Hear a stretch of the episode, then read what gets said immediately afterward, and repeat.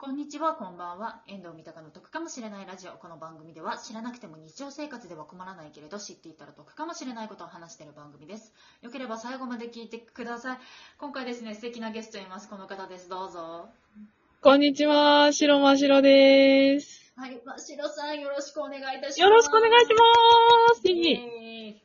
お久しぶりにましろさんとコラボ収録でして、今回ですね、あの、海の向こうのおうち事情ということで、ブラジルのおうちの話を聞いていきたいと思いますので、よろしくお願いいたします。よろしくお願いします。はいえっ、と、まずちょっと、あれですよね、前に一回ちょっと私のところのライブに、あの、来てくださった際に、その、お家の自体の方は、ちょっとご友人さんから、あの、ご紹介を受けたっていう話だったんですけれども。そうなんです、そうなんです。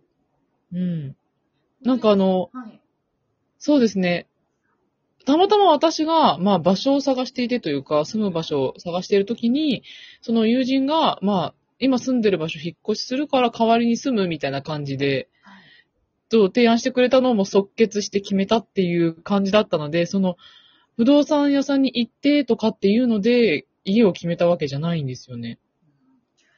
で、その、友人さん経由だったっていうことなんですけど、まあ、その、入れ替わるって話になった際っていうのは、その、手続き上はどう、どういう感じになるんですか？そうなんですよ。それが、もうほとんど、もう友人にお願いしてしまって、まあもちろんその契約書っていうのはあったし、はい。まあ、いろんなルールとかもあったんですけど、なんかそんなに難しくなく、結構スムーズに、あの、受け渡しもできて、な、なんてかなと思った時に、はい。その、ブラジルって基本的にやっぱりそのコネクションの国っていうのがあって、はい。それこそ仕事を決めるときも、住む場所を決めるときも、こう、できるだけ自分が知っている人からの紹介で決めると、なんかその、お互いにとって安心。できるそう、なんか外から、そうそう、知らない人が、あの、まあ、見学にね、お家見たいですとか、借りたいですって言来ても、本当にこの人は信用できるのか、家賃を払えるのかみたいなところで、なかなかそう、ちょっとね、ハードルが高いと、お互いにとって。だから、その、やっぱりこう、知ってる人経由で紹介してくれると、結構ほんとスムーズに契約も決まったので、そこら辺はなんかすごい助かりましたね。あ、そうなんですね。で、うん。そのなんか契約書の方は一応為替ってことなんですけれども、その日本でいうその敷金的なものっていうのあるんですか？そのディポジット的なものっていうのはあの、敷金、礼金、それに含めその不動産とかの手数料とかも一切なくて、へえー、すごい。うん、なんかもう本当に、なんていうの、家賃だけっていう感じではありましたね。そうそうそう。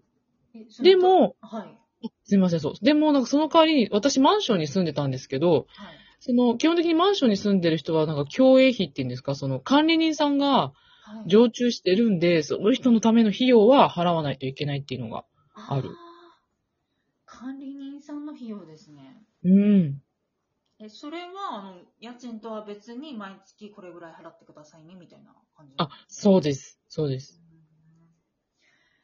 じゃあ家賃に上乗せしてっていう形なんですね。うん。あのちなみになんですけど、そのディポジットとかもないっていうことなんですが、何か例えば傷つけちゃったとか壊しちゃったってなった際っていうのは、それはどのような感じになるんですか？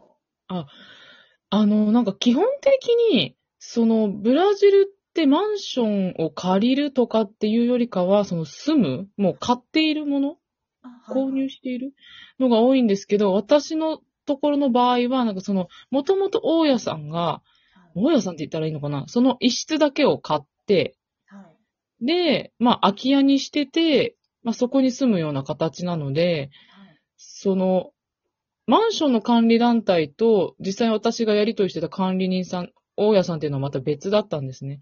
で、まあ、もちろん何かこう、壊しちゃったりとかしたら、別途で払っていくような感じではありましたね。うんじゃ。あその都度その都度なんですね。そう。でもなんかその、私が住んでたところがそもそも結構古い建物で、でまあ、一応家具、家電とかも全部ついてたんですけども、はい。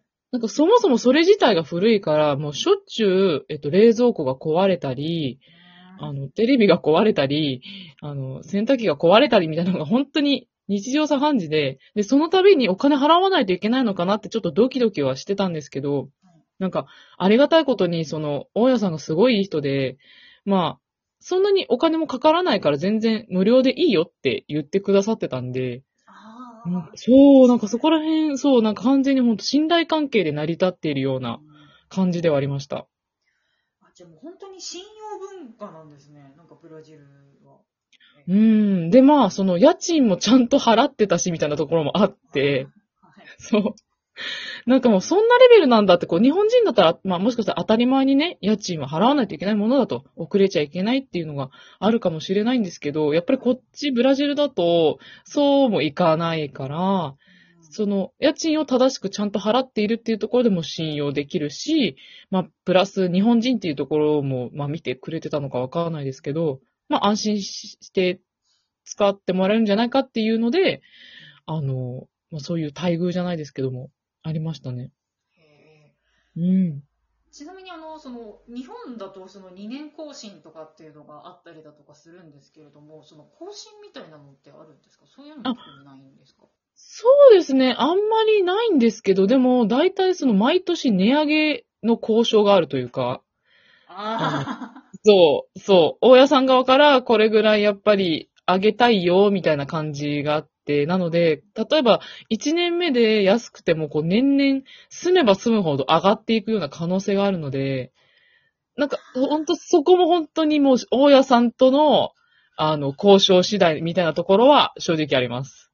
あ。そうそうそう。えちなみに、真城さんはど、どうだったんですか？その交渉結果というか。なんかそう、最初から結構高かったんですよ。あ、もともと。ではいそう、もともと高くて、はいいや、ちょっと迷ってると、他のところとも迷ってるみたいなちょっとニュアンスを出したら、はい。まあ、大家さん的にもとにかく空き家なのが困ると。誰でもいいから住んでくれたらいいなっていうのがあるから、はいじゃあ、うーん、この値段でって、私が提示した値段で、あの、なんとか、3年住めたんですよね、結局そこで。3年住めて。はい。でも、お家的にも結構広めだったので、はい。あの、もしかしたら他に誰かその物件を気に入って、ルームシェアしたい人が出てきたら、真城は一緒に住むことになるよ、みたいな感じで言われてて。え、それはありなんですか？そう、なんかそれ嫌だーと思って、それ嫌だーと思ってたんですけど、まあはい、そこもラッキーで結局3年間誰も来なかったんで、なんとか、なんとか一人暮らしできました。え。え、なんかその、ルームシェアの可能性もあるよっていうのは、それ、日本だとありえないですよ。そうでですよね。何それって感じしますね、なんか急に。えーそれはちょっと、そこ、ブラジル独特ですね。そう、なんかこう、いろいろと本当にその場その場の条件で変わってきたりするので、なんか最初こういう契約だったじゃないっていうのが結構覆るはい。可能性もある。うんなるほど。じゃあなるほどですね。じゃあ日本の方が逆に良くも悪くもな、なんて言うんでしょう、契約書契約書みたいな部分もある。あ、確かにそうですね。結構きっちりしてるイメージあるから、まあ、そうね。ブラジル自体が結構まあ、フレキシブルというか、そういう感じの国だからしょうがないのかなってちょっと思ったりもしました。あと、その、住まわれてて、あの、ここ、これはちょっと日本と違ったな、みたいな、ありますか？なんか設備的なも問題だったりだとか、その、ふ風習というか習慣的な、あれとか。ああ、そうですね。あの、なんかまず玄関がないこと玄関がない。はい。そう、玄関がない。土足なので基本的にはい。建物の中に入るときは玄関がないっていうのと、はい。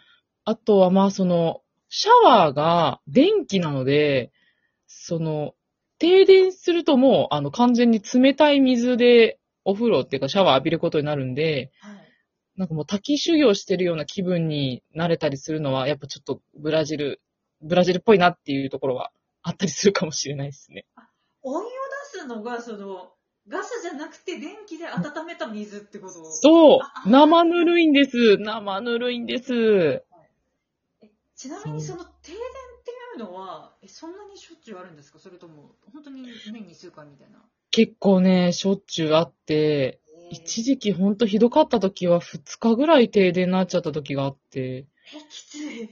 で、でもう、もうだからもう冷蔵庫のものは腐ってるから捨てないといけないし、はい。もうシャワーも浴びれないから、まあそういう時は友人の家に泊まらせてもらって、しのいでたりとかしてました。そうれもきついですね。なかなか、なかなか、あ、ブラジル来てる、海外に住んでるなっていうのをそういうところで実感してましたね。いやーでも、うんそうですね。そう、そうそう。あとな、なんだろうな、何かありますかね？漠然とした質問ですけど、ああとは、その、な、夏は、はい。え、羽アリが大量発生します。羽ありですか？はい。そう。まあ、なんだろう、まあ、その建物自体がもう本当に古すぎるからかもしれないんですけど、はい。なんかやっぱこう木を食べにやってくる、どこからともなくやってくる羽アリ。で、その夏の訪れは羽アリとともに知るみたいな感じじゃないですけど、はい。なんかそう、部屋に羽アリ出てきたら、あ、もう夏なんだなと思って、まあ、殺虫剤巻いたりとかっていうようなことをいつもしてました。羽ありか、羽あり。え、1階だったんですか？ちなみに住まわれてたのが。あ、住んでたのは、えっと、7階です。7階でもそれだけすごいんですね そうそうそう。7階でもそういうのがありました。えだって日本だと1階とか2階までならとともかくとして3階以上はそこまでなんか虫があってならないですけど。ねえ、聞きますよね。でもなんかやっぱ、うちんとこは特殊だったのか、そんな感じではありました。なんかすごい衝撃的な話を最後にありがとうございます。はいでは、あの、番宣の方お願いいたします。はい。えっと、白真っ白のケンセラという番組をやっています。最近は、やっぱりちょっとブラジル文化っていうところとかを忘れたくないなと思ってるので、ポルトガル語の勉強をしたりとかっていうのをしています。まあ、もしよかったらブラジルに興味ある方、ぜひ、あの、聞きに来てくれると嬉しいです。よろしくお願いします。はい、あの、皆さんぜひ、ましろさんの番組の方も聞いてください。あの、本当に今日、あの、お忙しい中お時間作っていただいてありがとうございました。ありがとうございました。じゃあ、あの、皆さんぜひ、あの、ましろさんの番組フォローの方よろしくお願いいたします。では、ありがとうございました。